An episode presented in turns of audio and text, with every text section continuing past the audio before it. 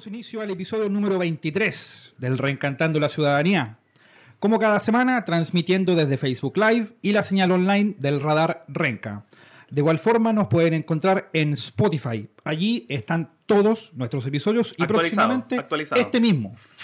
Y como corresponde, saludamos a toda la gente que se va incorporando a esta transmisión y obviamente están ellos, nuestra primera línea, con sus línea. Gastón Arce y Don César Améstica. Adelante, muchachos. Gracias por la presentación, Moisés. ¿Cómo estás, eh, César? Bien, pues me siento como en primera línea. ¿Te Hoy sientes en estamos primera, línea? en Sí, primera po. edición. Y además estamos bien acompañados, Sí. por, lo que, por lo que veo. Acompañados, no sé si bien, pero están acompañados. No, bien acompañado. Oye, em, partamos al tiro presentando entonces a nuestro no, quiero, quiero hacer una aclaración a Moisés. Eh, no está manera de andar en primera línea. po. No, no, no, hay que ser honesto en la vida. Es tercera, segunda, pero ahí ap- aberrando. Dentro de alguna línea estaremos. Oye, esta semana tenemos un invitado muy especial. Él es eh, precandidato presidencial, Eduardo Artés Brichetti, 68 años. Así es. ¿Cómo está, Eduardo? Muy bien, pues. Profesor Encantado. Así es. de profesión. Enseñanza básica. Ahí lo- De oficio y trabajé toda mi vida haciendo clase, ¿no? dedicado también a la lucha social y política. Eh, incluso esa profesión la asumí porque, una, porque me gustaba, y dos, porque me daba mucho tiempo, estaba muy relacionado con la lucha social y política. Sí. Porque trabajaba una jornada nada más. Claro, había que vivir, pero tampoco más allá que, que aquello. Entonces trabajaba de las 8 haciendo clase hasta las 2. De ahí para adelante era vida social y política. Tenía mis 15 días de vacaciones en invierno, mis dos meses de vacaciones en verano, que eran dedicados totalmente también al trabajo político y social. ¿ya? Y, y esto en plena dictadura. Nunca dejé de militar, por el contrario. ¿no? Y, todo bien, pues dándole ahí. Estamos con Eduardo Artés, entonces presidente de Unión Patriótica, partido en formación y también es primer secretario. del Partido Comunista Chileno Acción Proletaria PCAP. Y le quiero preguntar al tiro, ¿por qué ese PC y entre paréntesis AP? ¿Cuál es la diferencia entre, porque hay, hay dos partidos comunistas en Chile, ¿cuál es la diferencia entre el Partido Comunista de Y- eh, Cariola, Atelier y el, Acción eh, Proletaria, el que representa usted en este caso? Ya, a ver, mira, el pensamiento comunista es uno solo y la ideología comunista es una sola. Y la verdad que para nosotros existe un solo partido comunista. ¿ya? Y nosotros pensamos derechamente que somos nosotros. O si no, habríamos entrado al PC. ¿ya? Y eso del paréntesis se debe a que cuando iniciamos nuestra lucha en los años 78, en plena dictadura, sacábamos un periódico que se llamaba Acción Proletaria. Sí. Y con ese periódico eh, empezamos el trabajo y le pusimos el paréntesis para diferenciarnos, hasta donde sea posible, con el PC. ¿no? Hasta que llegue un momento determinado en que los comunistas reconozcamos un solo partido. Nosotros entendemos que en las bases del PC, en las direcciones intermedias del PC, hay gente que realmente en sus corazones quieren, digamos, un cambio social profundo, quieren una patria nueva, socialista, democrática, y en algún momento tenemos que formar parte de un solo partido, ¿no? Pero las concepciones eh, reformistas eh, de integrarse al sistema y de no ir hacia transformaciones que se han manifestado en las direcciones del PC, nosotros no la podemos compartir. Al contrario, pensamos que eso han hecho un gran daño al movimiento social y político en Chile. Sí, profe, esta, esta semana usted también estuvo bastante en la palestra, llegó a ser viral por sus declaraciones en un debate presidencial. El hombre visionario. de- El hombre que, el hombre que El- lo anticipó todo. ¿Te parece ¿Qué? si lo escuchamos, César, las palabras de ¿Qué Yolanda Sultana? Eso. ¿Qué ayuná? De Eduardo Ortez. lo que dijo Eduardo Ortés en el 2017? Escuchemos. Dice el Parlamento tendría que obedecer la voz del pueblo. Nosotros pensamos que el pueblo mande, el pueblo movilizado, el pueblo en la calle. Nosotros queremos una transformación ¿Usted ra- obligaría al radical y profunda. ¿Ah? ¿Obligaría al Parlamento con movilizaciones en la calle a votar cosas de esta naturaleza? Eh, si la gente estuviera de acuerdo, sí. ¿Y cómo, cómo, cómo se obliga al Parlamento a hacer aquello? Bueno, fíjate que una vez en Ecuador los indígenas y los profesores rodearon el Parlamento y tuvieron que sacar leyes determinadas. o sea, usted acecharía el Parlamento físicamente para que le aprobaran este y si de fuese necesario también. Así es simple. Están las declaraciones. Oye, em, Un visionario. ¿Cómo es, que, ¿Cómo es que lo llega a anticipar? O usted, como lo conversábamos en la trastienda antes de comenzar en- ya a transmitir en vivo, me decía, estaban todos los elementos dados, solamente había que tener la, la visión para darse cuenta. Mira, es que las ideologías no es una cosa antojadiza. ¿ya? Eh, nuestra ideología, nuestra forma de pensar, la entendemos como una ciencia. y nos dan elementos para poder, en términos generales, gruesos, ¿ya? y llegar a, a- a ver algunos pasitos un poco más adelante. ¿ya? Por cierto, el idealista, el que parte, digamos, desde sus emociones nada más, y sin hacer un análisis usando, digamos, todo lo que significa la dialéctica, el materialismo, la unidad de los contrarios, el tema, ¿cómo se llama? Cómo se dan las contradicciones en la sociedad, cómo se acumulan las fuerzas. Va- Hegemonía. Claro, van a llegar a conclusiones que son eh, equivocadas. Entonces mucha gente decía, pero ¿cómo usted me puede decir ¿no? que va a venir un levantamiento si, si esto eh, eh, está todo bien? Si un par de un mes atrás nomás Piñera decía que esto era un oasis. Sí. ¿ya? Ellos no alcanzan a mirar. Y no es que sean malos, sino que el método que tienen es de ideas fijas. ¿ya? Es un método que no les permite ver lo que está sucediendo. Hasta el día de hoy no se dan cuenta de lo que está sucediendo. Porque lo que ha sucedido en Chile ha sido una acumulación de energía que se ha hecho durante procesos larguísimos, en el cual todos hemos aportado, hablando de la Asamblea Constituyente, de nuestros derechos, marcha tras marcha, otra marcha más, eh, huelgas, debates, eh, eh, que teníamos que retroceder, volver de nuevo, hasta que llegó un momento que esto tuvo que reventar. ¿Te fijas? Eso era predecible. No, no- no hay que hacer un mago, no hay que hacer alguien, digamos, que esté fumando algo especial, no. Por el contrario. Y aunque lo fumara. Aunque lo fumara. Esto es simplemente como se llama ciencia. ¿Ya? Y todos tenemos alguna responsabilidad con esto. Yo creo que ustedes mismos, con una radio que, en que se plantea, un programa así como se llama Recuperando... ¿cómo Reencantando la ciudadanía. Reencantando la ciudadanía. Ese hecho ya habla, ¿no es cierto?, Mm, de un aporte a, a esta Sí, situación, a hasta que al final el pueblo se reencantó y salió masivamente a la calle. Ahora, que hay un desorden, sí, ¿Qué- eso, eso le quería preguntar. ¿Qué siente usted cuando el 18 de octubre se levanta, pero después la cosa parece que se sale un poco de control? Hay también hechos de, violencia, lo- ademanes. Lo, quiero ¿Cómo- entrelazar, cómo a una, ahí? lo quiero entrelazar a una, a, una, a una frase que salió en los medios hace poco, que usted dijo, no hay, no hay mayor acción eh, democrática que la revolución. Así es. Tal como- así es. tal. Pero si no hay cosa más democrática que la revolución, que la gente organizada, ¿cómo no hacer democrático? ¿Cómo no hacer maravilloso? Por ejemplo, tú ves de repente un, lolo como de 12 años, el otro día salía ahí del Sename, entonces eh, con el dorso desnudo y pintado encima y decía no más Sename y con el puño en alto.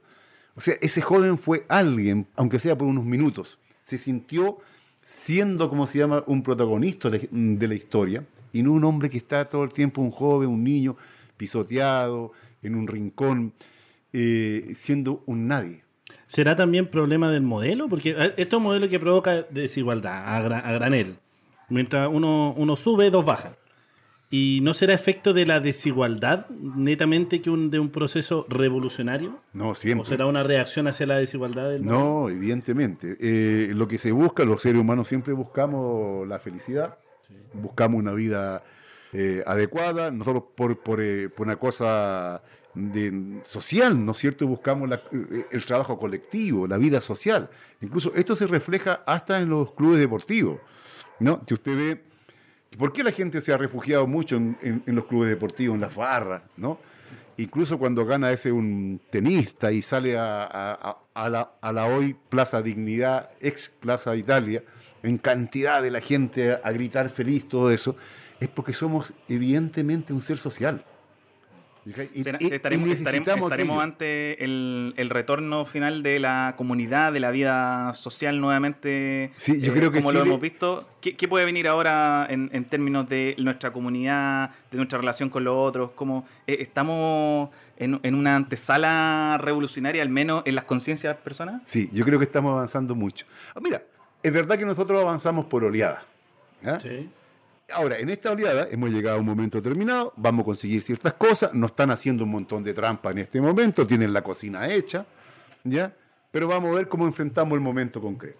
¿no? Ya, y- y- pero, pero mm, dándote un poquito ahí, pero sí que hay avances a nivel de las ideas y de, la conducta y de las relaciones entre nosotros. ¿Y la lucha de clases, en este, en este caso, la lucha de clases se está manifestando? Sí, absolutamente. Mira, y además, amarillo, con, con Además que es una cosa en lo ideológico muy clara.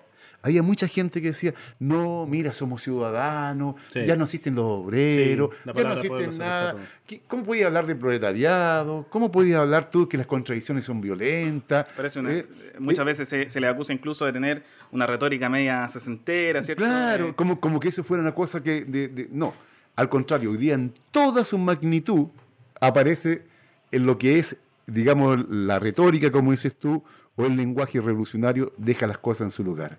Hoy día nuevamente el lenguaje revolucionario toma el espacio. Sí, la ¿No? gente habla de pueblo. Tú ves en la televisión cuántas personas hoy día se asumen como trabajadoras. ¿Cuántas mujeres, hombres dicen, mira, yo tengo una pensión de porquería, gano 120 mil pesos, soy un obrero, soy un jubilado, ya la paso mal, me tratan mal? Un tiempo atrás, tú decías, ¿usted es un trabajador? No, yo soy un... eh, eh, no, no, yo no soy obrero, yo no soy, eh, soy un, un emprendedor, soy una persona de sectores medios, ¿ya? Y usaban un lenguaje que fue metido a través de todos los medios de comunicación masivos, ya oficiales, grandotes, ¿no es cierto?, en la cabecita de la gente. Pero hoy día la realidad hace flotar nuevamente lo que somos. Hoy día Chile es más sincero, hoy día es más real, hoy día nos miramos mejor a los ojos, incluso para saber qué persona tiene las concepciones más erradas.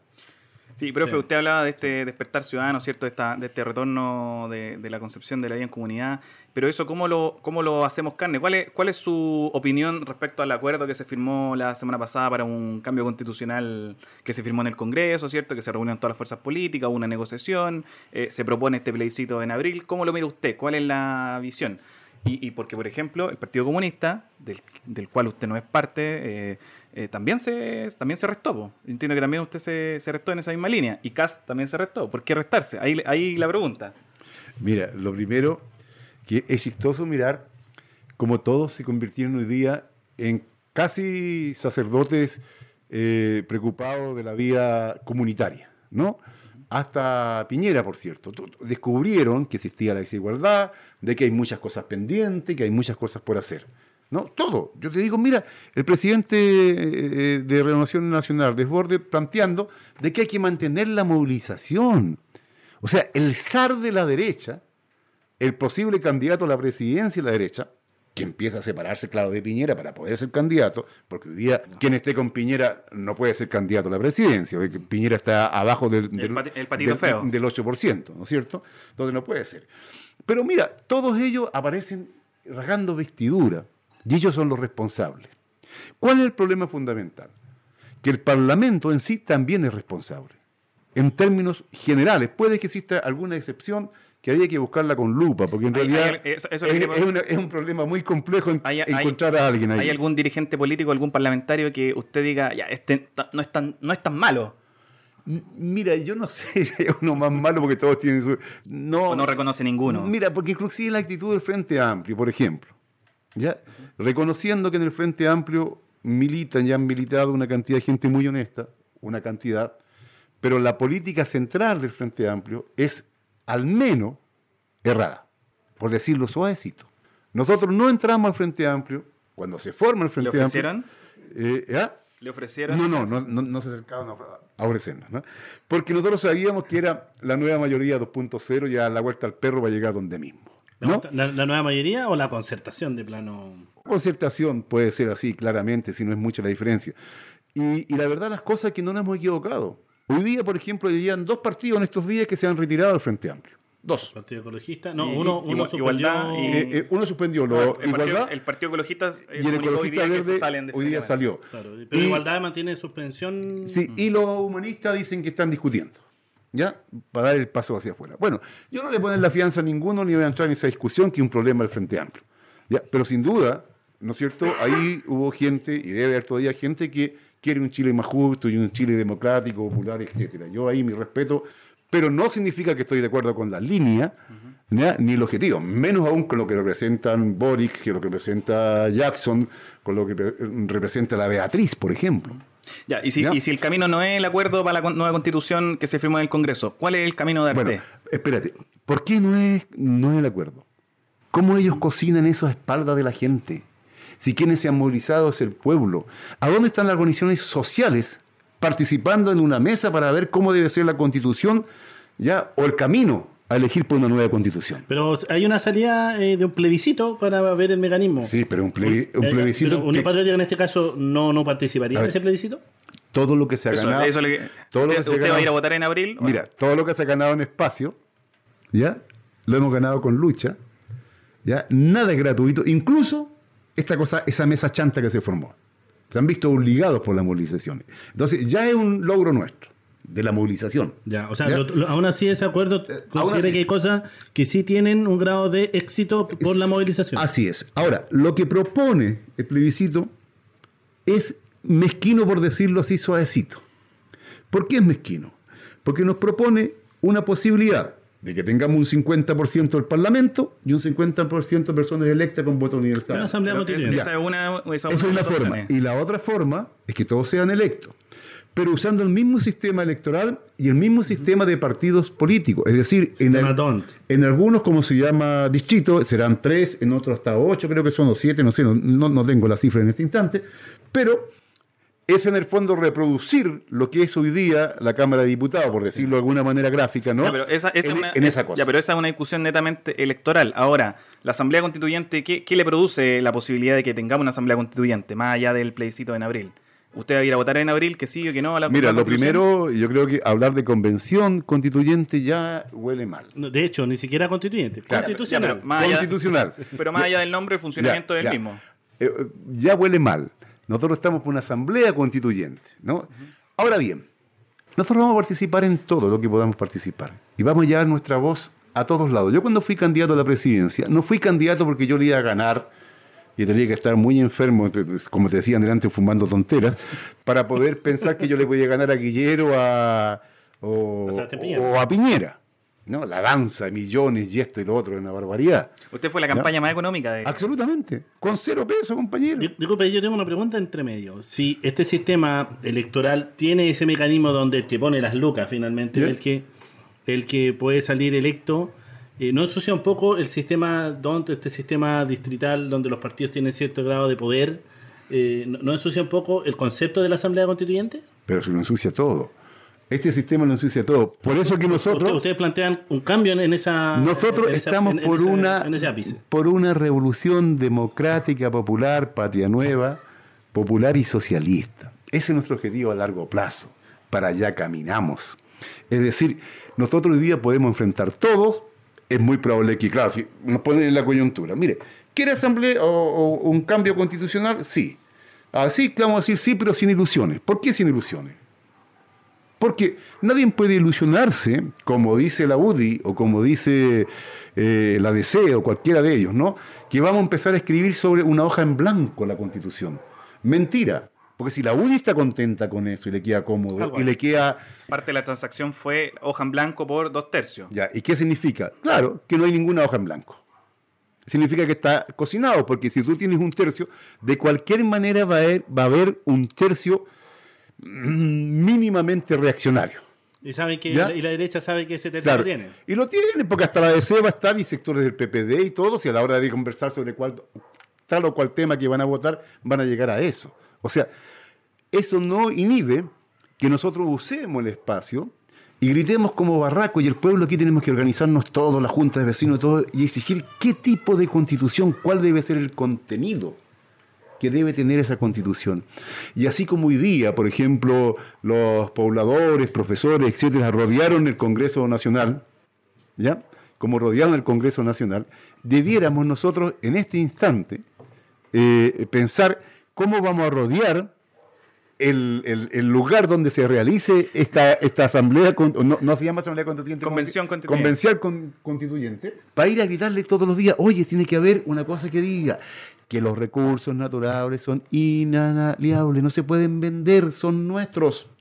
Ya, es, de- es decir, no se puede renunciar a la calle aun cuando se le da una salida institucional a... No se puede, al contrario, ¿Cómo? si tú renuncias a la calle, la cocina está hecha, pero yo digo, de un sabor amargo. Ya, me decía que el, el sistema de elección de, de asambleístas, ¿cierto? El mismo sistema que, que se utiliza para elegir diputados, no le gustaba. ¿Cómo, cómo sería para usted la selección de eso? Se- ¿Sería sectorial, por ejemplo, juntas de vecinos? Mira, lo primero, aquí hay cuestiones que son complejas. Nosotros soñamos con una constitución, bueno, superior, que en esta etapa no la vamos a encontrar. Una constitución donde los derechos de los pueblos originarios, de las naciones, probablemente tal, sean también escritas por ellos, ¿ya? Y no escritas por otros, ¿ya? Y así todos los sectores sociales tengamos una re- representación. Pero como esa no es la realidad, hoy día planteamos que al menos, fíjate, ¿ya? para que no queden sectores afuera, debe de abrirse listas para las organizaciones sociales, sindicales, poblacionales, el mundo social que no está presente, que no puede competir con las maquinarias de los partidos políticos. Exacto. Eso es lo primero. Segundo, debieran de haber asambleístas, integrantes de la asamblea, de carácter nacional, de manera tal que si uno dice, mire, UPA representa el 2% del Tenga el 2% electorado de nacional. asambleísta. Y claro, tengamos el 2%. Eso sería democrático. Pero si tú vas a elegir por distrito con el mismo sistema actual, no vamos a sacar ninguno a lo mejor. Sí. Porque tendríamos que derrotar a esos bloques que están instalados. ¿Te fijas? Y ya, y ya de ahí ya no es democrático. ¿No? Es decir, en el propio marco de lo de ahora. Ya, ahora, eh, en esta nominación que usted dice a, a dirigentes sindicales, sociales, ¿no será muy gremialista esa visión un poquito a veces como de estos grupos intermedios, ¿cierto? De, de que tenga representación, esta, esta cosa media corporatocrática. No, eh, pero yo que, que yo, lo pe- yo pensé que a lo mejor estaba en la otra vereda. No, es todo lo contrario. Mira, Porque, porque el, el ejemplo clásico que cita la derecha es la Asamblea Constituyente venezolana, ¿cierto? Que estaba integrada por votos sectoriales, estudiantes, trabajadores, sindicales. Pero, pero, pero eso ¿Es no- un modelo copiar a lo mejor? No sé si. un Mira, est- esto de los modelos a nosotros nos, nos molesta bastante, eh, porque nosotros no, no copiamos modelos de nadie. ¿no? Eh, eh, personalmente, yo he estado, he conocido distintas experiencias a nivel internacional, inclusive de construcción de socialismo, en fin, de esto y lo otro, y creo que ninguna debe copiarse. Y además que nunca he escuchado a nadie en los países, por ejemplo, yo estuve en Corea, en Corea del Norte hace cinco años atrás más o menos, ya, ellos ni siquiera en pesadilla te van a decir, oye, lo que hacemos nosotros, ustedes háganlo allá. Claro. Porque si yo digo, ah, vamos a hacer lo mismo, me van a decir, "Con- compañero, por favor, vaya a ver al psiquiatra porque, porque eso es imposible. Esto obedece a esta realidad, esto ha nacido en estas condiciones y una- es una respuesta de nosotros a esta realidad. Oiga, y, y- ¿Entendí? O sea, no existe esta cosa de copiar. Entonces, sin embargo, yo considero que tienen que estar las fuerzas vivas. Claro, ahora, en este momento tenemos un despelote, porque tenemos una CUT eh, raquítica, complicada, ¿no? Tenemos un, un movimiento social bastante fragmentado Y en este caso, y- la, y débil. la unidad social, eh, eh, ¿ustedes los, los- qué opinión tienen de ¿O se unidad o se social? siente Que- representado por que, la mesa de unidad social? Y siente que ahí hay que dirigentes junta, por de ejemplo, peso, de a la CUD, del Colegio de Profesores, ¿cierto? Loma Loma FP. FP. Mira, yo creo que esta misma mesa de de unidad social, eh, si yo uh, podría tener mucho más confianza en ellos, si lo hubiera visto en el pasado, con una actitud mucho más consecuente. Si hoy día la CUT pide 500 mil pesos de sueldo mínimo, con lo cual nosotros estamos de acuerdo, pero yo voy a recordar que un tiempo atrás, cuando nosotros pedíamos 400 y después 450, era- éramos acusados casi de dementes y de ultraizquierdistas. ¿no? Y la CUD no se la jugaba por más allá de 10 mil pesos más. Esa es la verdad. ¿Te fijas? Me parece bien que hayan llegado a esta posición. Está bien que hoy día esa mesa de unidad social plantee todo esto. Y claro que agarramos ese programa, ¿por qué no? Pero tenemos nuestra desconfianza, porque la práctica es criterio de verdad. Y la práctica nos ha demostrado a nosotros, ¿no es cierto?, que eh, durante largo tiempo fueron cómplices y parte del problema, porque no lucharon decididamente junto a los trabajadores y el pueblo. No fueron capaces de articularse antes. Usted mismo mencionó en, eh, cuando estábamos fuera de, de- programa, cuando estábamos conversando ahí mientras nos tomábamos un cafecito, eh, dijo, en este momento es donde se van a ver las verdaderas fuerzas revolucionarias y la ve- la- las fuerzas reformistas. En este caso, usted a la Unidad Social o al Partido Comunista, ¿en qué O a vereda otra los ve? fuerza. En- o, o claro, a otra fuerza como el Frente Amplio. ¿En qué vereda los ve? ¿Los ve en una vereda contraria a lo que está hoy día planteando UPA? No, fíjate que, a ver, yo creo que, que esta, este gran levantamiento popular no endereza la plana a todos. Espero que a todos en forma, tras un camino correcto. Ya, Eh, a todos nos pega cacheta en la cara. ¿no? Y el que no asuma una posición más correcta va a tener que ser, digamos, eh, desplazado por la propia gente. Entonces, yo tengo la confianza y la esperanza que una serie de compañeros y organizaciones van a estar obligados como consecuencia de esta fuerza material que se transforma en fuerza ideológica y política asumir, digamos, este- esta nueva situación. Ya, ahora, ¿Ya? ahora, por ejemplo, respecto a eso, eh, ayer se presentó la acusación constitucional. Hoy día se firmó un acuerdo de pensiones, transporte y medicamentos. Entre otros, por ejemplo, van a subir un 50% las pensiones básicas solidarias, van a rebajar un 50% el transporte para los adultos mayores, van a permitir que las personas compren medicamentos directamente en la Cenabás. Pero, Se- ¿no, se- ¿No será que se están tomando efectivamente esa... Claro, no, pero hay un problema que yo, yo, mira, yo estoy de acuerdo. Esta es consecuencia de este gran reventón. Si no fuera por este reventón, no estarían ofreciendo nada. Claro. Ya no- de hecho, había subido el metro. Claro, nos estarían pegando, que es un gusto, más de lo que nos han pegado. Pero fíjate que el problema aún es mucho más complejo. Están vistiendo a un santo para vestir a otro, sacando plata de aquí, colocándolas acá, ¿no? Están, digamos, endeudando, inclusive la deuda externa del país empieza a crecer, endeudando al país para eso, y no se está tocando ni en lo más mínimo, ni siquiera con un royalty especial a lo que es el cobre, el litio. Claro, nosotros sostenemos que la nueva constitución tiene que plantear nacionalización de los recursos naturales, Y- y lo para que, estén en nuestro, eh, como se llama, uso y, di- y disfrute nuestro. Sí. ¿no? Profe, eh, ¿qué, le, ¿qué le parece este librito? ¿Qué, qué le dice? Yo, yo creo que este librito hay que quemarlo, hay que juntarse una cantidad enorme de gente, hacer una hoguera gigante y quemarlo en, en la plaza de armas ahí, o frente a la moneda, claro está. Profe, para terminar este bloque y después volver a temas internacionales, porque ¿Ya? usted es un asiduo comentarista de, No, no, de panorama latinoamericano, ¿cierto? Eh, vamos a hacer la constitución de Artespo. ¿Ya? Eh, ¿cómo, cómo le gustaría a usted? Oiga, y, y le quería preguntar, en este reordenamiento de las fuerzas políticas, ¿le han llenado alguna ficha de UPA? ¿Cómo, cómo va eso? No, va bien. Fíjate que eh, ha sido increíble la cantidad de gente que está firmando hoy día por UPA. ¿ya? Y tenemos esta semana y la que queda, ¿no? Para poder legalizar Unión Patriótica. Y la vamos a hacer. Y de aquí le hago un- una, una cosa a Cas. Cas acaba de terminar. día firmó la- hoy terminó la creo firma. que en tres o cuatro Cuatro regiones, en el sur, donde son de 500 fichas por región más o menos. Nosotros aquí en la región metropolitana, mínimo tenemos que presentar 8000 frente al registro electoral y lo vamos a hacer, porque ya tenemos las 6.600 que nos pide y tenemos que tener más encima.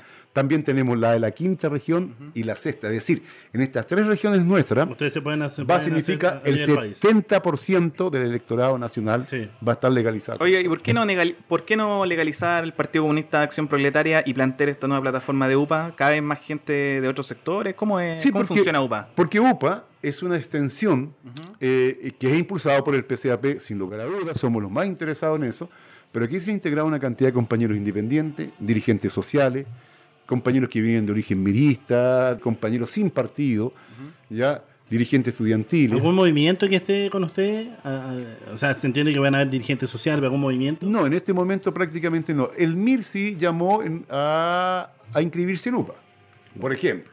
¿Ya? ¿Cuál de todos los mil? El que donde está Demetrio Hernández. Ah, de ¿Ya? Metro Hernández. Bueno, nosotros mira, miramos, observamos y creemos que UPA puede ser un buenísimo espacio para que los dirigentes sociales, políticos, que se- sean antiimperialistas, que quieran de todo corazón a la gente, al pueblo, que sirvan a ellos y no se sirvan de las luchas del pueblo, para que puedan presentarse candidatos a alcaldes, a concejales, a gobernadores, etcétera, independientemente que se salga electo o no. Porque ese no es el cuento, es una tribuna para llevar un programa democrático y popular adelante. Profe, le invito a que saquemos una tarjetita. Estas son tarjetitas recicladas del. Representando a la Ciudadanía para que vamos armando la ¿Saco constitu- cu- cualquiera? Cualquiera. para que, para que vamos armando la constitución de, de Eduardo Artés. A miércoles. A ver qué, qué nos Yo, propone. yo creo que debe ser como se llama una, una constitución de las masas, ¿no? Pero, pero bueno, del pueblo, todo en conjunto. Aquí dice, derecho al agua. ¿Qué nos puede comentar respecto al... Mire, compañero, la otra vez yo estuve en Arica, estuve con los compañeros en Arica, entonces discutíamos y de repente digo, mire, ¿cuáles son los problemas más graves? Y salta inmediatamente el tema del agua. ¿Ya? Y yo digo, uy, compañero, ¿y qué pasa con las aguas servidas acá? No, eh, no hay una planta que recicle el agua, no, va a dar al mar, contamina y más encima se pierde. O sea, primera bandera de lucha entonces, levantar una, que, se, que se construya una planta pa para poder reciclar el agua servida y usarla al menos en, en plantación de árboles, qué sé yo. Ya. Segundo, Y eso a nivel constitucional, por ejemplo. eso, ¿Se puede ¿por, qué no, el, el- por qué no, por ejemplo, hoy, eh, eh, ¿por qué no, por ejemplo, un- una cantidad de plantas desalinizadoras de agua? Si agua hay. Ahora, el agua debe ser no solamente un derecho, sino que debe ser de propiedad pública y no privada. Eh, ¿Qué, Absolutamente. qué pasa con los derechos de agua que eh, están estaría- otorgados actualmente? este, ¿Estaría de acuerdo con eliminar el código de agua? Tenemos que tener una legislación distinta de agua donde esté basado en la propiedad pública del agua y en el uso eh, eh, y el usufructo a partir de las comunidades y con un plan, por cierto, de desarrollo agropecuario determinado, ¿no? pero con, con la vida propia de la gente. ¿Y el Eh, monocultivo? El monocultivo nosotros consideramos de que desde un punto de vista práctico está demostrado de que es un error, porque crea, digamos, un desorden no solamente en, en- en la cantidad y en la calidad de los productos alimentarios sobre todo, sino que además daña El ecosistema. el, el ecosistema, la calidad de los suelos, etcétera, etcétera.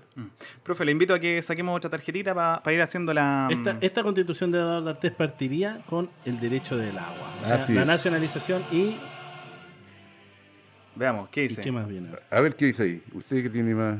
Voto obligatorio. ¿Qué le parece? Mira, aquí es contradictorio. A ver. ¿Por qué contradictorio? Hace, hace unos años usted encabezó una, un llamado fuerte, una campaña a la, a abstención electoral. Sí, sí, nosotros consideramos que hay que participar en todas las luchas electorales, a veces en forma positiva, con candidatos propios o apoyando a alguno, ¿ya? Otro en forma negativa, rechazando las elecciones. Pero las elecciones existen, ya hay que tener una política y una actitud frente a ellas. Uno no puede, los trabajadores no podemos esconder la cabeza. Aunque la llama, ¿quién llama a las elecciones? ¿La llama la, la Central Unitaria de Trabajadores? ¿Quién, llama a, la- a las elecciones? El sistema capitalista, el Estado capitalista y burgués llama cada cierto tiempo como una válvula de escape y para reordenar el sistema de dominación a elecciones, ¿cierto? En el- y en ellos tenemos de participar para llevar nuestro programa. ¿Mm? Eh, esta- estas elecciones que usted dice que están muy relacionadas con el Estado, cierto, digamos, liberal burgués, eh, ¿dejarían de existir en el futuro en un país? No, yo, ¿Dónde cre- yo, creo, UPA? yo creo que en un gobierno patriótico popular seguramente van a haber muchas, pero muchísimas elecciones, porque se trata Pero- de pero- que exista el máximo de participación. ¿Y usted estaría de acuerdo en otros, como en otros países, con el sistema único de partido, donde hay un solo partido? Mira, el, Como Corea del Norte, por ejemplo. el tema o de un solo partido o mucho partido depende del momento que tenemos de carácter social. Por ejemplo, si tú hoy día en Chile es imposible tener un solo partido, ¿por qué? Porque hay distintas clases sociales y distintos sectores de clase, por lo tanto hay distintas organizaciones políticas que representan a esas clases y a esos sectores de clase. Pero en la medida que tú vas unificando y tú llegas a un momento determinado que desaparecen esa contradicción, Sí. y hay intereses únicos y radicales, esos intereses únicos y radicales son de todo. Ahora, alguien podría decir, ¿eso es más democrático o menos democrático? El tema planteado es el siguiente. Por ejemplo, fíjate que tú planteaste Corea del Norte. sí. ¿Ya? No, él lo planteó, yo planteé. O, tú lo planteaste. Mira, en Corea del Norte, por ejemplo, la Asamblea Popular y, y los que, los que son parlamentarios no son miembros del partido. Ojo, un parlamentario en Corea del Norte gana menos que un campesino o un minero. Porque hace un trabajo que es liviano y no un trabajo duro como es los campesinos y todo. Eso es lo primero. Segundo, ellos representan a un sector determinado y son revocables. No como acá, que aquí hay un carajo frescolín, sin vergüenza, se nos llega arriba y, y levantando nuestro discurso en forma demagógica y nos dice, chao, ahora no, me voy para la UDI y no le pasa nada y se ríe todo no lo sé por qué me acordé de. Orpis. no sé por qué me acordé de Orpis. ¿Te fijas? No pasa nada. Y tiene que haber que los Bueno, a, ver electores, si, a ver si le pasó. que los electores tengan un control sobre el elegido, sin lugar a duda, ¿ya? y que sea revocable. Esa es una cuestión fundamental para que funcione una ¿A quién, a quién- a quién revocaría usted de los que están hoy día? Uy, yo prácticamente a todo. Yo me, me es difícil salvar a alguien. Bueno, sobre el voto voluntario, eh, es, es complicado porque, Ya, pero ¿sí, sí o no? ¿Voto voluntario o...? bueno, en este momento, si uno quiere obligar que el pueblo vote, ¿no? Para impedir que salga, entre comillas, la derecha que siempre vota, porque ellos lo único que saben es votar. ¿Ah? Sí. Les gusta, y se visten especial, se ponen perfume, se arreglan para ese día y van a votar. En la última elección ¿Ya? presidencial la derecha Eh, votó eso es 70%. así. Sí. ¿Por qué? Sector Porque el pueblo, en forma inteligente, no cree en el sistema electoral. Entonces, sí, dice, sí, claro, pero ah, no, no me levanto y no voy. Ahora, si queremos obligarlo, bueno, tendría que ser obligatorio. Pero yo creo más que nada el voto a partir de un desarrollo de nuestras organizaciones, de la organización social y de clase de los trabajadores que seamos capaces nosotros de decir, sí, vamos a votar mayoritariamente por esto. Oiga, ¿y en, en Corea del Norte el voto es obligatorio que la última elección ganó No. el compañero con el, el compañero Kim, Kim Jong-un con el 99%? Sí, sí, ¿no? No una sé, cosa ¿no muy simple, mucho? porque es una verdadera fiesta.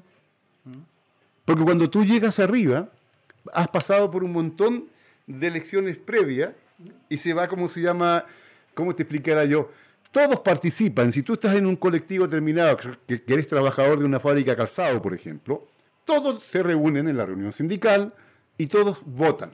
Y, y eso se- va a nivel hacia arriba. Entonces van participando todos. Le invito a sacar la última tarjetita mm, antes de irnos a la pausa. A ver Bueno, cómo se escribe esta constitución. dele. Léalo usted mismo.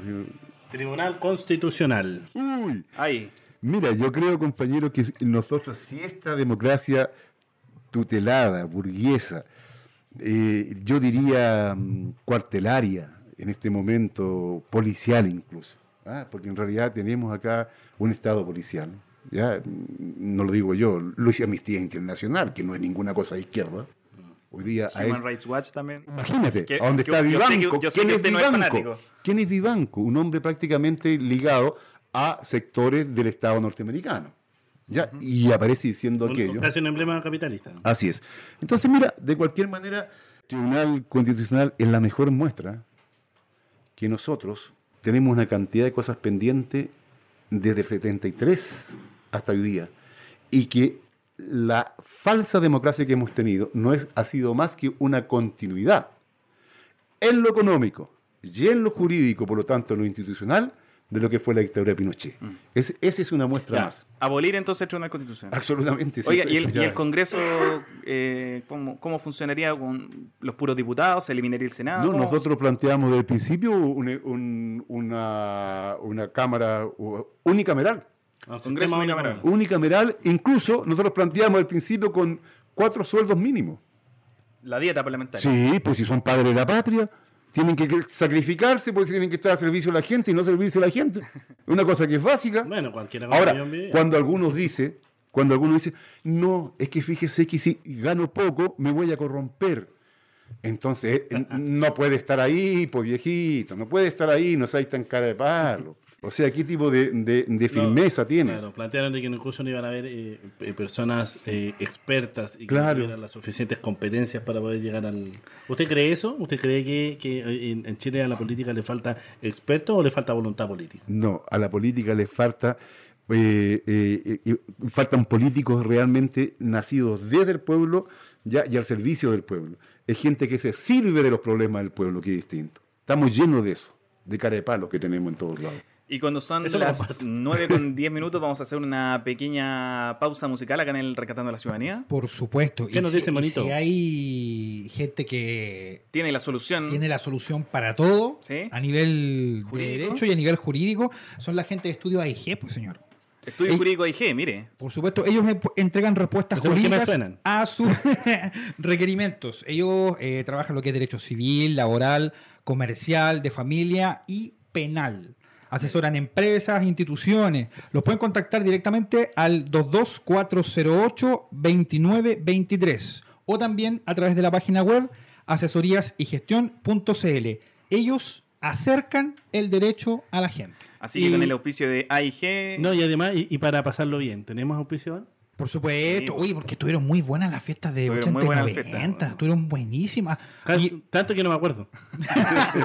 no, nosotros no nos acordamos de esa O fiesta. sea, también tienen su momento de pasarlo bien. Por ustedes. supuesto, Bien, como bien. corresponde. no, no todo es la revolución. De- Pero si la revolución es, es- es la fiesta más grande que puede haber, pues. ¿Qué, qué- qué estallido de felicidad? Te fijáis ver a la gente empoderada, sintiéndose dueña en algún momento del destino en, en sus manos, ya enfrentando cara a cara, digamos, inclusive a la policía, weón, mirándola y, y- y diciendo no tenemos miedo. Oiga, ¿y esa, fiesta es con o sin ley seca? Eh, mira, yo creo que hay momentos mm, eh, para que sea seca y otros momentos que tiene que ser bien regada. Depende de los momentos. Con el auspicio entonces. Es la productora 80. 8090. Ellos te pueden entregar el mejor evento de tu vida. Servicio de encarpado, amplificación, iluminación, DJ, anima- animación. Servicio Todo de pueden por hacer en- supuesto. Todo, el, mejor evento de tu vida, hombre. ¿Cómo lo contactan? Los pueden contactar al más 569-690-50567 o bien al correo productora 8090 arroba gmail.com. Oye, y así, así con el incorruptible Eduardo Artés, vamos a una Pausa pequeña comercial. pausa musical y ya estamos de vuelta acá con el supremo líder y profeta. ¿eh? Ah, con el Ojo, que. Vamos a ver qué es lo que va a hacer con la constitución, don Eduardo. Sí, tú sabes. Vamos y volvemos acá en Reencantando la Ciudadanía. No se vayan. Volvemos.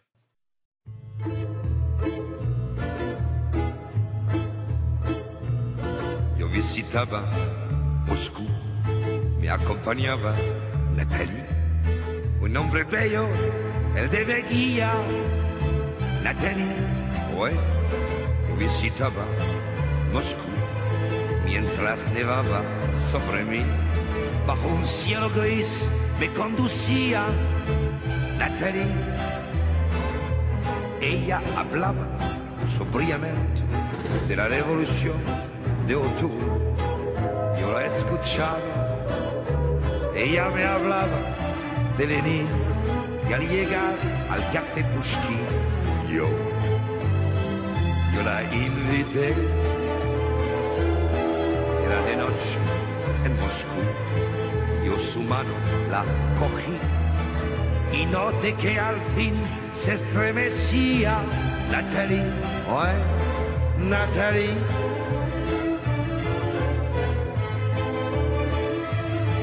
Me llevó a la universidad y ahí me presentó compañeros de su edad. Natalie y todos los demás mil cosas de París preguntaban sin cesar. Juntos a Nevada, Ucrania y el Sena San Michel, mezclados sin hablar idea ni fe. Luego, todos a beber trago de champán con música de zarras y de vals francés.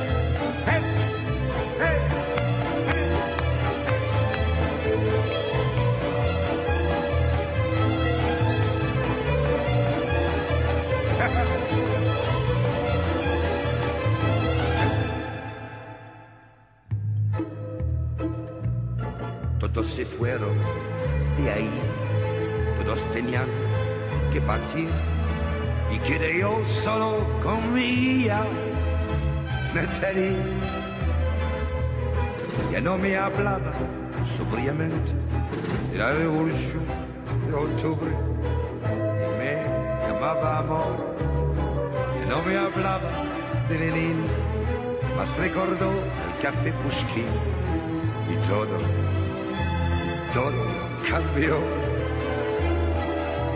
También que partir, me prometió ir a París. Ese día yo seré su guía, Natalie. ouais.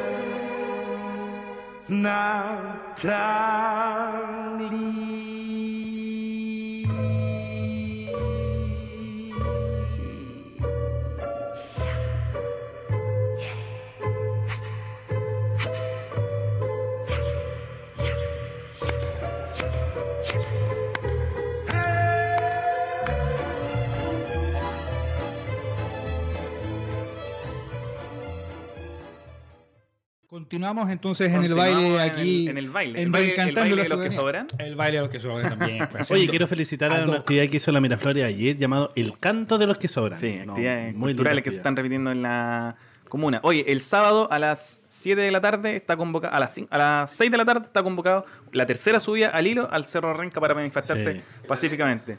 Mucha gente, pero por favor no se suban a la ¿A qué hora, qué hora era? A, la- a las 6 de la tarde. Sábado. Ah, y a las 8 más o menos cuando empieza ya a bajar el, el sol, vamos todos de vuelta. La semana pasada tienen que haber habido, ¿cuántas, Luis? Una. Arriba de, 100 arriba de 150 personas. Sí, quiero pasar también el aviso que el día sábado a las 6 de la tarde en la, en la población Maule 1 va a haber un cabildo abierto Sí. para los que quieran asistir a hablar sobre cómo queremos, como dice el profe Arte, cómo queremos refundar Chile. Oye, y el último dato, el día domingo a las 4 de la tarde, la población matucana en la plaza, justamente de la Matucana, eh, va a haber una actividad cultural con distintas bandas, va a haber música, va a haber eh, juegos infantiles, va a haber una olla común, así que para que estén también asistiendo el día domingo a partir de las 4 de la tarde en la plaza Matucana. ¿Tenemos saludos? Ah, Tenemos saludos. perfecto. Sí. Catalina Gutiérrez Valdés, grande artés, yo creo en ti, a refundar Chile. Vamos, Mire. Catalina. JP Electrónica dice, saludos, profe. Natalia Valdés nos dice, me gustas, caminas Johnny- junto al pueblo y hasta ahora no te has acomodado para po- no, no te has acomo- no te has acomodado por poder y dinero. Por eso aún te creo arte. Natalia Valdés, gran dirigente de la población Primero de Mayo. Un ¿Ah, saludo sí? para ella. Saludo para Saludos a Natalia, una- Sí, un abrazo. de la vivienda. Sí. Y vamos a seguir en eso con todas las Oye, ganas. Muchos, Raúl Juana Yicafe, Oye, Manuel muchas gracias a todos los que están mandando saludos. Harta gente está- Y este, este segundo bloque lo queremos orientar a echarle una mirada al panorama latinoamericano, Perfecto, Eduardo. Usted, eh, yo sé que usted, eh, está muy interiorizado en lo que está pasando en, en el vecindario, ¿cierto? Y, y, oiga, ¿qué, qué pasa, ¿qué pasa en Bolivia? Eh, eh, primero preguntarle qué- qué- cuál es su sensibilidad respecto a la figura de Evo Morales y su proceso en ese país y cómo evalúa los hechos de las últimas semanas. Mira, lo primero, eh, plantear claramente mi simpatía eh, por Evo Morales. ¿ya? Él ha sido un presidente eh, democrático, independicista, que ha llevado a su país a niveles, o llevó a su país a niveles determinados de estabilidad social y económica. Eh, sacó a sectores importantísimos de la pobreza, llevó a mucha gente a estudiar. Por primera vez en muchos hogares bolivianos tuvieron gas, mm, eh, medicina, acceso a una cantidad de cosas, ¿no es cierto? Eso es lo primero, de- destacar aquello, ¿no? Ahora bien, yo considero que es un problema muy serio lo que, lo que ha pasado en Bolivia, y es una enseñanza que debiéramos de todo el tiempo no olvidarla. Tú no puedes hacer cambios teni- teniendo a, a los enemigos del cambio ya en los cuarteles. Eso nos pasó el 73 aquí en Chile. ¿no? El fascismo constantemente vive en los cuarteles. Llega un momento determinado en que se expande hacia el resto de la sociedad. Lenin, que era un gran pensador y revolucionario eh, soviético ruso, ¿no es cierto?, decía que el ejército es el, es el pilar fundamental del Estado capitalista. Y aquí Pinochet, ¿ya? Eh, decía que es la última reserva de la patria. O sea, cuando todos los demás ya no pueden más, sacan al ejército a la calle. Entonces, una de las labores fundamentales para hablar de un país democrático, independiente y soberano, con soberanía popular, social, ¿ya? es que las Fuerzas Armadas y de orden deben de estar al servicio del pueblo y no al acecho del pueblo. Deben de ser Fuerzas Armadas que siempre eh, estén dispuestas a cooperar con el pueblo y con su soberanía y nunca disparar contra el pueblo. ¿Y cómo- Entonces, y cómo- y cómo se ese es un problema gravísimo que nos pasa aquí en América Latina. Si tú dejas a la, a la- como pasa en Chile, yo te digo, las Fuerzas Armadas chilenas, ¿cuál es el cambio que ha habido desde, comillas, la vuelta a la democracia hasta hoy día? ¿Acaso en ellas no pervive el fascismo? La última actualización de las fuerzas de orden y seguridad fueron en el año 47, la última actualización que tuvieron. Pero ¿usted cree que, la, que las fuerzas de orden y seguridad en el caso de Chile son ideología? Sí, sí. Están Pero- al pero- se- pero- a ver, cuando hay una huelga, hay una huelga en cualquier fábrica, ¿ya? Inmediatamente llega Carabinero. ¿Al lado de quién se pone? Hay dos sectores en conflicto, el patrón y los trabajadores. Protege la propiedad privada, protege al patrón.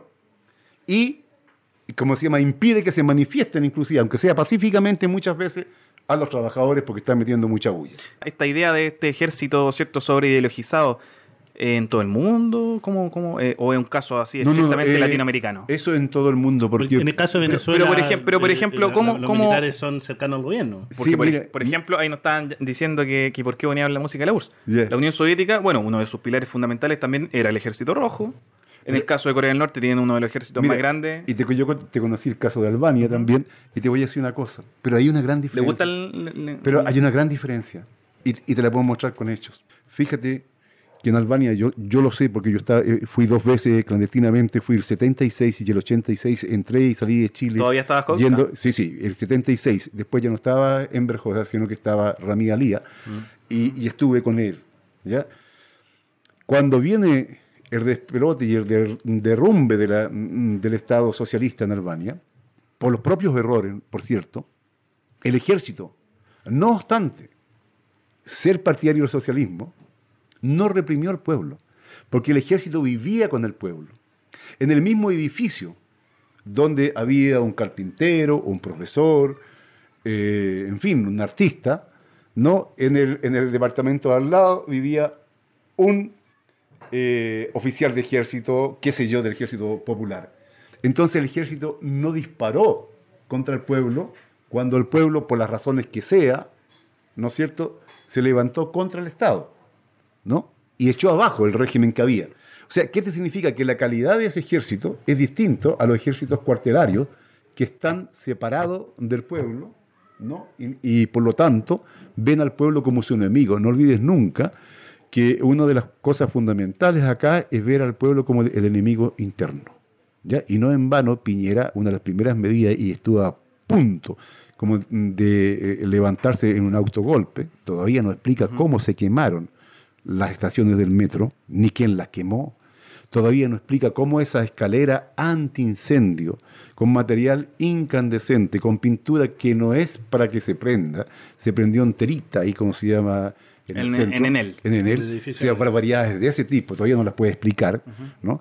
Pero sí explica cuando una persona saltó por ahí, un profesor de matemática, y le pegó una patada a un torniquete, y ese puede estar detenido. De lo otro no sabemos nada todavía. Arriesga 15 años. Pero mira, pero mira, dijo, estamos en guerra contra un enemigo muy poderoso. ¿Cuál era el enemigo? Los cientos de miles y millones de personas que estaban saliendo a la calle. O sea, esa concepción de enemigo interno no pueden haber en las Fuerzas Armadas. Entonces, en Bolivia desgraciadamente pasó eso. Hoy día el pueblo boliviano está retomando la calle, retomando, digamos, su, su dignidad. Y yo creo que Bolivia le va a salir el tiro por la culata, ¿no? Porque vinieron eh, por algo y van a salir al revés. Y esta gente que se alzó contra el régimen constitucional, legal, legítimo de Evo Morales, ¿ya? Va a ser, digamos, barrida. No sé si va a estar Evo Morales o no, pero la idea de la independencia, de la soberanía y de la justicia social van a volver a estar, por cierto, en el Palacio de Gobierno en, en Bolivia. ¿Qué pasa ahora con el conflicto en, bueno, aparte del tema del ejército, yo le, yo le justo le iba a mencionar, por ejemplo, tres casos, eh, Polonia, Hungría y Checoslovaquia, pero lo dejamos para otro programa. ¿Qué pasa en el caso de Ecuador? Eh, ahí hay un, un proceso también político llevado adelante por Rafael Correa. Mira. También se, se le da, por ejemplo, una, eh, una mayor preponderancia al poder indígena, por ejemplo, al, al sector estudiantil, sindicales. Mira, se, se nacionaliza algunas partes de la industria muy- petrolífera. Hay un caso muy particular. El pueblo, eh, eh, bueno, todos nuestros pueblos, de verdad, pero el pueblo ecuatoriano ha sido un pueblo muy valiente. Ha echado cuánto presidente, algunos le han durado un año, qué sé yo, el Lucio Correa, Sí. Maguap, etcétera, no alcanzaban a hacer Bucaram, nada. Bucarán y toda esa gente, Sí. ¿cierto? Caía como paritroque, normalmente apenas se movilizaba, sobre todo en- de la CONAI, eh, de los profesores, de la FEUE, los fe- de la Federación de Estudiantes Universitarios, etcétera, etcétera, y rápidamente. Y, y ellos rodeaban el Parlamento. De hecho, yo una vez llegué justamente a Quito en el momento que estaba rodeado el Parlamento y no dejaban salir a ningún parlamentario, ¿no? Y lo obligaron a tomar determinadas resoluciones. ¿Qué le parece esa imagen? E- Excelente, pues, extraordinaria, porque es decir, el pueblo manda. Ya, si no hay cosa más maravillosa, más grande que esa. Ya, a todos esos señores que se creen padre de la patria, lleno de gomina, qué sé yo, no, ya no se usa la gomina, ¿no? Pero, ya se llama gel, lleno de, de gel y cosas raras, ¿ya? Eh, imagínate, ¿ya? Es, es fabuloso. Bueno, pero Ya, ¿Qué, qué pasa? Porque Lenin Moreno llega al gobierno, ungido por Rafael Correa, y parece que hay un viraje, pero... Pero No, a claro, ver, pacto a con el ver, Fondo Monetario Internacional. las presiones del imperialismo para impedir incluso las reformas democráticas de soberanía nacional. No estamos hablando de socialismo, ni el No, socialdemocracia. Nada más lejos. Socialdemocracia, nada más que aquello, ya son terribles. ¿Por qué? Porque los norteamericanos, y esto hay que entenderlo, vienen por todo hoy día en América Latina. Sus contradicciones fundamentalmente con la República Popular China, gra- gracias al gran desarrollo económico que tiene China y al eje que ha ido construyendo con otros países como es Rusia, ¿ya? Eh, necesita que el patio trasero de ellos, que es América Latina, esté obediente y que sus recursos naturales estén en sus manos y que no estén en las manos de los negocios de los chinos, de los negocios de los rusos, etcétera, etcétera, sino que de los negocios de los gringos. Y es por eso que ellos eh, eh, necesitan el caos más absoluto para reordenar y reorganizar América Latina. Entonces, en el caso de Correa, que se llama Lenin Correa, que no le hace- Lenin Moreno. Lenin Lenin Moreno, Moreno. perdón. Eh, perdona Correa que te haya tratado mal, pero eh, eh, ¿cómo se llama? Eh, Lenin Moreno. ¿Tiene buen puesto el nombre o...? Eh, pésimo, pues si yo te digo, el padre de Lenin Moreno debe estarse reborcando, ya porque seguramente era un hombre comunista con ideas revolucionarias, que con todo amor y cariño y pensando que su hijo iba a ser un hombre consecuente, clarito, le puso Lenin, ya, y ahí, hasta ahí quedó todo. Entonces, est- este hombre al final traicionó. Pero esa es una traición que ya venía desde adentro. Quizás qué tipo de presiones, qué sé yo. Bueno, de hecho, el, vicepresidente de... de- de que- el, que, el que Eh, quedó como vicepresidente, que es Jorge Glass, está en la cárcel. Así es, pues. Así es. Y, y hubo una fuerte represión en, los últimos, en las últimas semanas, ¿cierto? Después de este levantamiento de, de indígenas. Indígenas, claro, ¿Qué- fundamentalmente. ¿Cómo, ¿Cómo evaluamos entonces? eh, ¿qué, qué tan allá tienen que llegar la- las fuerzas? ¿Es Mira, yo, o- como te decía al principio, ¿O vamos de a poquito? los pueblos avanzamos en oleada. Avanzamos y retrocedimos, avanzamos y retrocedimos. Y en ese ir y venir vamos quedando un poco más adelante. Tomamos experiencia, nos desarrollamos en lo ideológico, en lo político, en lo orgánico y vamos a un nuevo escenario. E- Ya, el enemigo también aprende. ¿Te fijas? Fuerte, fuerte represión en Ecuador. Golpe en Bolivia. Eh, tenemos el retroceso con, con Bolsonaro. Está, parece, la marea. Pierde Macri ¿eh? en Argentina. Así es. No, no, pero en general, la- las derechas en, en América Latina hoy día, este continente en disputa, podemos decir que están más o menos avanzadas o estaban avanzadas. No, fíjate ¿Qué- que esa, oleada, ¿qué, qué pasa? nunca, Ah. Nunca más, después de la revolución cubana, el triunfo de la revolución cubana, ha tenido tranquilidad la derecha y la oligarquía en América Latina.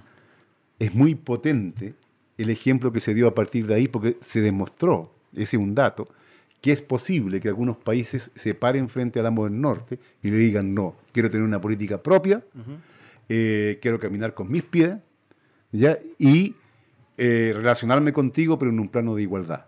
Y no te aguanto que me venga a colocar el pie encima. Y en el, y en el caso, ejemplo, eh, estas últimas elecciones, las anteriores, la derecha había avanzado lo suficiente. Hoy día, ¿cuál es el camino que usted creía? Yo entiendo que hay un proceso revolucionario que se están viviendo en diferentes, eh, en- sobre todo en América Hubo un Latina. paro general hoy día en Colombia. Claro, hoy día, hoy día hubo un paro general, un- una fuerte represión en Colombia, hay que decirlo. Hay lugares que creo que, no sé si Medellín, algo así está conectado hablaban de baleados, ya, ya hablaban de baleados en los ojos en, en Colombia. Eh, pero en este caso, pongo un, un ejemplo. Argentina. Vuelve el kirchnerismo al poder.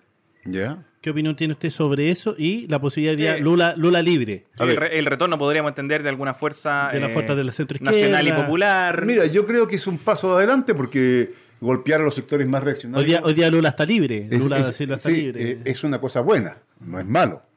Ahora, que los Fernández pueden en Argentina llevar a, a una salida consecuente, qué sé yo, al pueblo argentino, no. No tiene sus limitaciones. Pero indiscutiblemente que la actitud correcta fue lo que hicieron muchas organizaciones, decir sí, vamos a apoyar en la elección para sacar a Macri, para que Macri no exista. ¿Ya? Pero la lucha continúa en un nuevo escenario. ¿Quién, quién dice eso? ¿Los partidos trotskistas? en No, Argentina? no, no. Fundamentalmente, por ejemplo, nosotros tenemos relaciones con el Partido de la Liberación y otras organizaciones que se declaran marxistas-leninistas y inclusive sectores importantes, ojo, del peronismo, ¿ah? porque en el peronismo también hay sectores que diría que Es- tienen... es una tapa todo, ¿cierto? Hay un- Da para todo, pero hay sectores que tienen una posición eh, patriótica, popular, de izquierda. ¿Y, y la- y qué pensamiento usted tiene de estos movimientos nacionalistas también? Muy nacionalistas, eh, como Unión Patriótica. No, no, no, Acción Republicana. Perdón. Acción, no, no, no, perdón. Movimiento Social Patriota. A ver, no, ¿Qué- no, no, no. qué- No está ahí metido nervioso. No, es que el movimiento... Me- me quedo- Oh, pero enlazando, esa misma pero- pregun- misma pregunta, ¿por qué Unión Patriótica tiene este apelativo cierto patriótico? ¿En qué se diferencia el patriotismo de UPA con el patriotismo Con- del Partido Social Patriota o de CAS o el que sea? A ver, en primer lugar, los únicos patriotas Que ojo, disculpen, Gaspar Riva en algún momento dijo- hizo señas y dijo, eh, sí, nosotros tenemos muchas muchas cercanías ideológicas con lo que plantea Eduardo Artés, incluso diciendo que es lo que planteaba en algún momento la campaña de Marcel Claude. Mira, mira, yo te voy a decir una cosa. En primera cosa, nosotros consideramos que los trabajadores tuvo una marcha, ¿eh? ahora van también con banderas mapuche, pero fundamentalmente van con bandera chilena. Sí. La clase obrera y el pueblo es patriota en términos que quiere los recursos naturales y quiere lo que hay en esta franja de tierra, en este país, en beneficio de la gente que aquí habita. No importa que tú hayas nacido incluso en una esquina o en la otra, pero es nuestro. La derecha, los reaccionarios, usan el nombre patriota, pero son los más antipatriotas porque se, se- se- ponen de rodillas frente al capital imperialista extranjero. Fidel Castro usaba la concepción de decir patria o muerte, venceremos. Aquí en Chile incluso, cuando se enfrentó a la dictadura, se formó un movimiento, un partido, una organización eh, de izquierda armada que se llamaba Frente Patriótico. Sí. En la Unión Soviética, la gran guerra contra el nazismo se llamó la Gran, Gran Guerra, Guerra Patria. Allende ¿No, choca, ¿No choca eso con el internacionalismo no, no, proletario? en absoluto. Porque justamente una condición para ser internacionalista es ser patriota. Por ejemplo, nosotros consideramos que el pueblo boliviano debe ser muy patriota en defensa de lo suyo, como tenemos que ser nosotros. Desearnos lo mejor para nosotros y no- nosotros lo mejor para ellos hasta que lleguemos a una patria grande de toda América Latina. Pero tenemos que empezar por las partes. Sí, pero hay movimientos, ¿ya? hay Sin que alguien se sobreponga sobre otro. Es una barbaridad. Sí, hay movimientos, hay los movimientos patrióticos desde la desde esta, esta, eh, estos movimientos reaccionarios fascistas de la derecha que usted dice, eh, también tienen la concepción incluso de nacionalizar recursos naturales dentro de sus propuestas, pero son profundamente xenófobos. No, no, y además que son, son, son, son un parchiste, por lo menos en Chile. Tú, tú me hablabas de- del movimiento social patriota este Sí, de, no- de no Gaspar fue Riva. ese partido, no- de- no- no- ¿Cómo se llama? De Gaspar tiene Riva.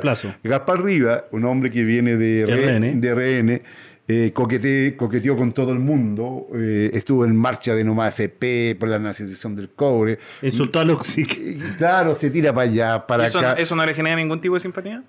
No, porque él lo que quiere es hacer una política a partir de la cosa mediática, ¿ya? Y la verdad que sus intereses reales son reaccionarios.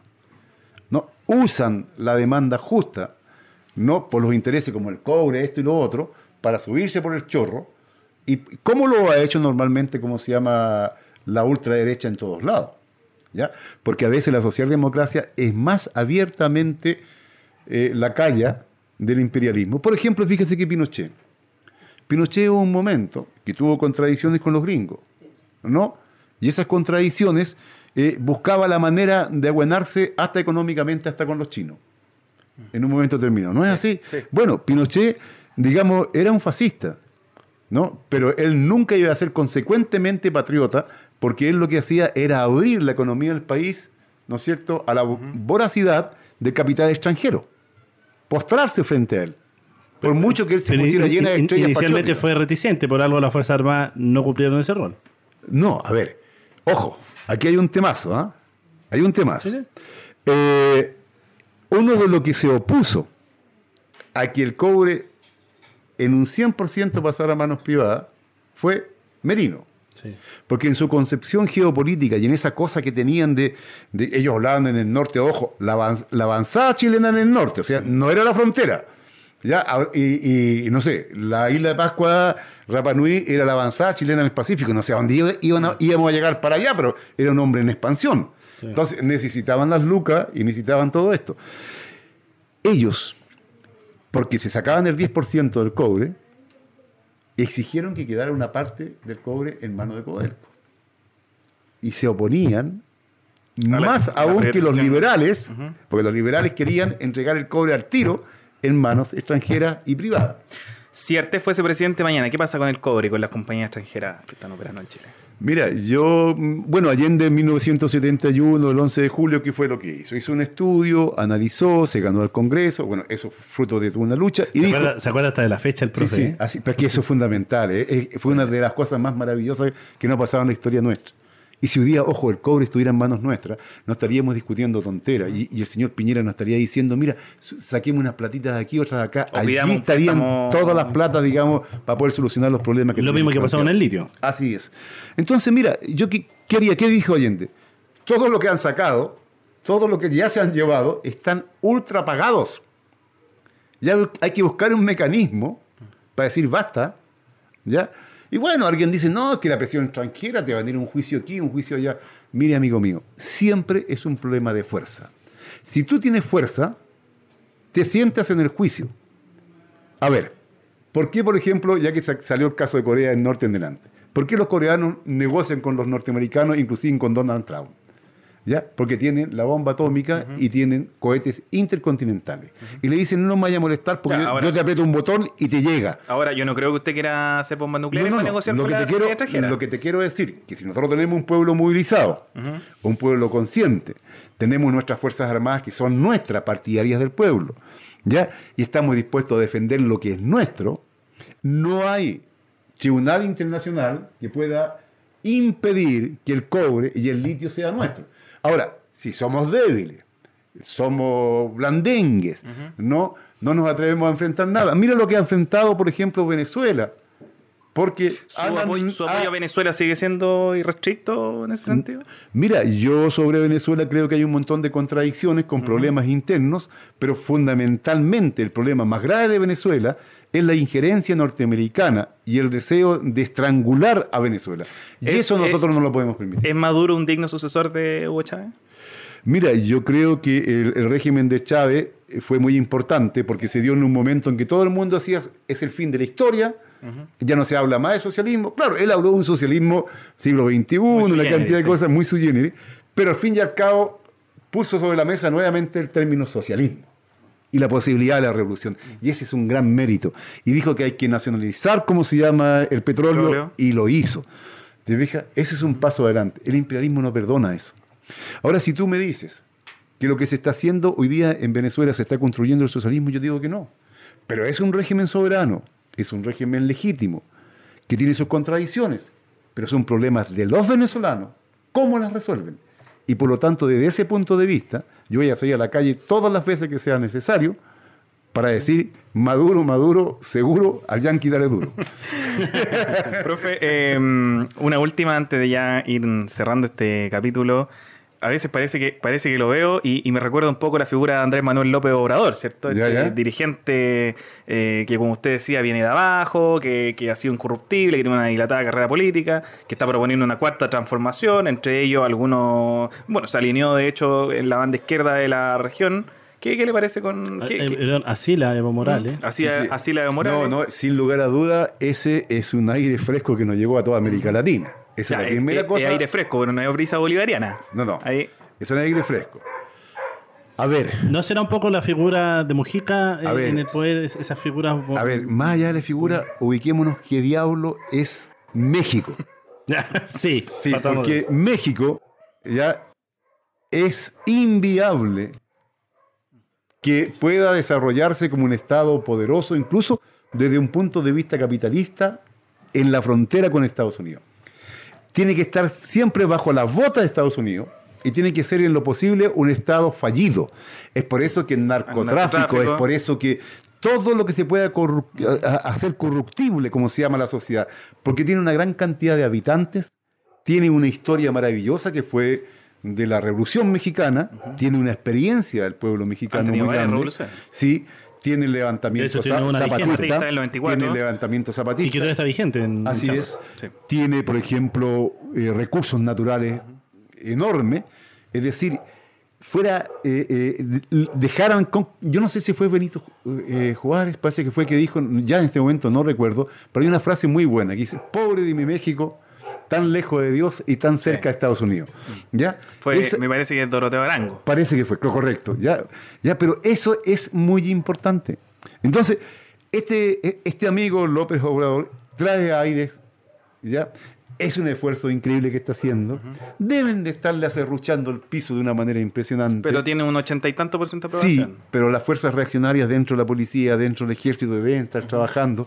Estos hombres formados en los cuarteles de, de Estados Unidos, porque están formados por los gringos, la cantidad de gente la CIA que deben estar actuando dentro de México, ya Están al lado. los monopolios y todo eso debe ser impresionante. Mira, ni siquiera a Canadá deja tranquilo a Estados Unidos. Tiene que ser siempre de bajo perfil al lado de Estados Unidos. ¿ya? Porque ellos no permiten que su vecindario exista otro que le pueda hacer la sombra. El otro puede existir en la medida de que está debajo de él. Entonces, eh, hay que ser muy cuidadoso. Yo sé que no es una revolución la que está hoy día sucediendo en México, le llaman la cuarta transformación. pero es un régimen democrático, soberano y que está haciendo un aporte en general a lo que es, digamos, nuestra América Latina. Le, le quería preguntar de Donald Trump, pero ya pasó Halloween, así que Yo tengo una última pregunta. En todos estos contextos que han vivido, sobre todo en el caso de América Latina, la violencia siempre es el tema en los medios de comunicación. Eh, Eduardo Ortiz, ¿valía la violencia para los procesos de revolución? A ver, la violencia es consustancial a la vida. El parto es violento. ¿Ya? La violencia es una cuestión que en las sociedades de clase como esta está presente todos los días. ¿Cómo no va a ser violento cuando tú tienes dos millones y medio de personas en lista de espera? Cuando tienes gente que está ganando 110, 120 mil pesos como pensión. ¿Ya? Cuando se ríen en la gente, en la cara, si te, si, si te suben el metro como fue, no, pues levántese más temprano, haga esto, haga lo Compre otro, flores, que compre flores, etcétera. Hay una violencia en, lo ideológico, en lo cultural, en lo material, en lo represivo. Entonces, lo que existe desde el pueblo es una violencia legítima en tanto que esta es defender su derecho a expresarse y a luchar. Que no hay que confundir con los actos delictuales. Por cierto, nosotros rechazamos los actos de- delictuales porque normalmente esos actos delictuales sirven de plataforma para la propia reacción, para desnaturalizar el verdadero sentido de la rebelión popular. ¿Ya? Y el acto delictual, por otro lado, eh, golpea a veces al propio pueblo. ¿Ya? Nosotros, por ejemplo, podríamos haber incendiado las estaciones del metro cuando hemos luchado y hecho marchas para la extensión del metro. Desde la izquierda del pueblo, eso es lo que hemos hecho. ¿sí? Y bueno, van a tener que dar alguna explicación, ojo, porque ah, existirá en Chile una organización Que tan- sea capaz de que sea capaz todos los supermercados de la periferia y todos los, y todos los metros todos los al unísono. Oiga, en, en- existe eso, Pero- es una pero- pregunta que pero- alguien pero- tiene que pero yo- responder. pero yo tengo una pregunta ahí a- al, al hilo que es cortita. Pero si no hubiese sido por ese día, 18 de, de octubre, que prácticamente se quemó la mitad de la, de la ciudad, hoy día no estaríamos hablando de estos procesos de transformación. Y hoy día, donde eh, la- la- la- en las comunas como Renca, eh, los cabros eh, viven sumidos en poblaciones en la pasta base, si tienen al lado un supermercado, lo más probable es que lo iban a saquear. Así es, así es. Y no- no- lo más probable es que Bueno, no- el que estén sumidos en la, en, en la pasta base es otra forma de, de violencia, ¿ya? Porque inclusive esos sectores, que son nuestros sectores, que nos han, como se llama, aplastado, que lo han desnaturalizado, que, le- que lo han llevado más bien a, a la delincuencia y no hacia un carácter proletario de trabajadores, Claro. ¿ya? Es un resultado de la violencia de este sistema sobre el pueblo. ¿ya? Ahora bien, yo estoy de acuerdo contigo, ¿ah? Si no se hubiera visto esa- ese reventón con toda esa violencia que tuviste, pero además piensa, ¿ya? En el millón y medio que de repente nos juntamos en la Plaza de la Dignidad, en, los millones y millones marchando por todo el país, cuando estos eh, compadres empezaron a imaginarse los últimos días de Pinochet, ¿no? Cuando tuvo que hacer la transaca, porque cuando hizo él la transaca, ju- junto con la, con la Alianza Democrática, que después se hace cargo del gobierno, ¿no? Era ver toda la ciudad de Santiago incendiada prácticamente, con barricada en todas las esquinas. ¿Ya? Y claro que eso al capital y a la burguesía le produce un terror te- terrible, porque tiene que haber estabilidad para hacer negocio. Y si hay una cosa que, hay miedo, el capitalista es miedoso, ¿no? Y si extranjero también. Dice, oye, colocar lucas ahí cuando las voy a perder, va a pasar esto, me la van a incendiar, no sé, cualquier cosa. Profe, ahora sí que la última, la última pregunta, porque ya estamos en la hora y nos tenemos que ir. Em, ¿Qué viene para Artespo? ¿Qué viene para UPA? ¿Le gustaría ser asambleísta el otro año? ¿O, O, ya o está, lo, pensando, o lo- en- o lo tendremos en la papeleta. o está pensando en la papeleta del 2022? ¿Cómo? Mira, yo te cuento. Yo voy a estar, en, como he estado en todas las marchas, en los debates, eh, en los encuentros, en las asambleas populares, en los cabildos populares, donde, donde estemos haciendo política de un punto de vista de refundar Chile, patria nueva y socialismo. ¿ya? Eso en todos lados. Ahora bien, si hay que ser candidato para usar ese espacio, para seguir promoviendo el cambio de fondo, lo vamos a usar. Será Artés, será otro, eso va a ser la vida y el desarrollo de las cosas. Y no lo digo como una forma así para sacarme el pillo, no, porque es verdad. Eh, Ah, pero en lo, en lo concreto, ¿le gustaría ser asambleísta, por ejemplo, y, y ayudar a escribir la nueva constitución? ¿Es probable? A lo mejor sería una buena cosa, y, y aunque sea uno solo entre medio de, de todo y gritarle en la cara que es un que, puta, que dejen de gozar, que el pueblo existe, que, que la constitución debe ser de otra manera. Porque para eso es. ¿Ah? No para ir de comparsa con nadie, sino que para levantar nuestras banderas. Y a donde se pueda hay que llevarlas. Así es. Gracias, profe, por haber No, estado gracias a con ustedes. nosotros. Nos Y empezamos a despedir. Líder supremo y profeta. Y ahora. profeta. nada, nada. Camarada, como eso. Nos empezamos a despedir entonces. Sí, señor, porque ya empezamos a cerrar las puertas de nuestro Reencantando la Ciudadanía de este capítulo de hoy, nuestro episodio número 23. Agradecemos, por supuesto, a toda la gente que estuvo presente, que hoy día el capítulo fue furor, señor. Fue- mucha, sí. mucha gente estuvo bueno. compartiendo. Oye, muchas mucha gracias a gente todos los que nos estuvieron Estuvo viendo. aquí presente. Agradecemos, por Tiene su supuesto. buena barra, profe. ¿eh? Jesús, No, Jesús las- Vara nos las dice posiciones felicitaciones. nuestras van avanzando, van avanzando. Jesús Varas dice felicitaciones muchachos, como siempre, un buen programa, un abrazo. Grande, señor, grande. Así es como va Oye, creciendo el Oye, y la estamos Ciudadanía. en Spotify, todos los capítulos actualizados, así que para que vayan a ver ahí. Moisés Gallego, el, Mo- el Moisés dice, me dieron ganas de ir a matar al zar. Bueno, y con ese, con ese comentario Con ese comenzamos a cerrar nuestro capítulo. Agradecemos a la productora 80 y 90 Eventos, que siempre Está están bien, con el ¿eh? Reencantando. Al estudio jurídico AIG, que también desde siempre con el Reencantando la Ciudadanía. Nosotros nos despedimos. Un abrazo grande a toda la gente. Tenemos que ir a armar la guillotina. Exacto, señor. El paredón. Y la fogata, Eh, pa- y la fogata para quemar la constitución. Sí, que, que- a quemar ese horrible, horrendo libro. Bien, que estén muy bien. Será hasta la próxima. Gracias, profe. No, gracias a ustedes. Muchas Agradecemos gracias. Muchas gracias, profe. No, Nos vemos la otra semana. Nos vemos. Que estén muy bien. Chau, chau. Chao. Inviten, ¿ah? Victor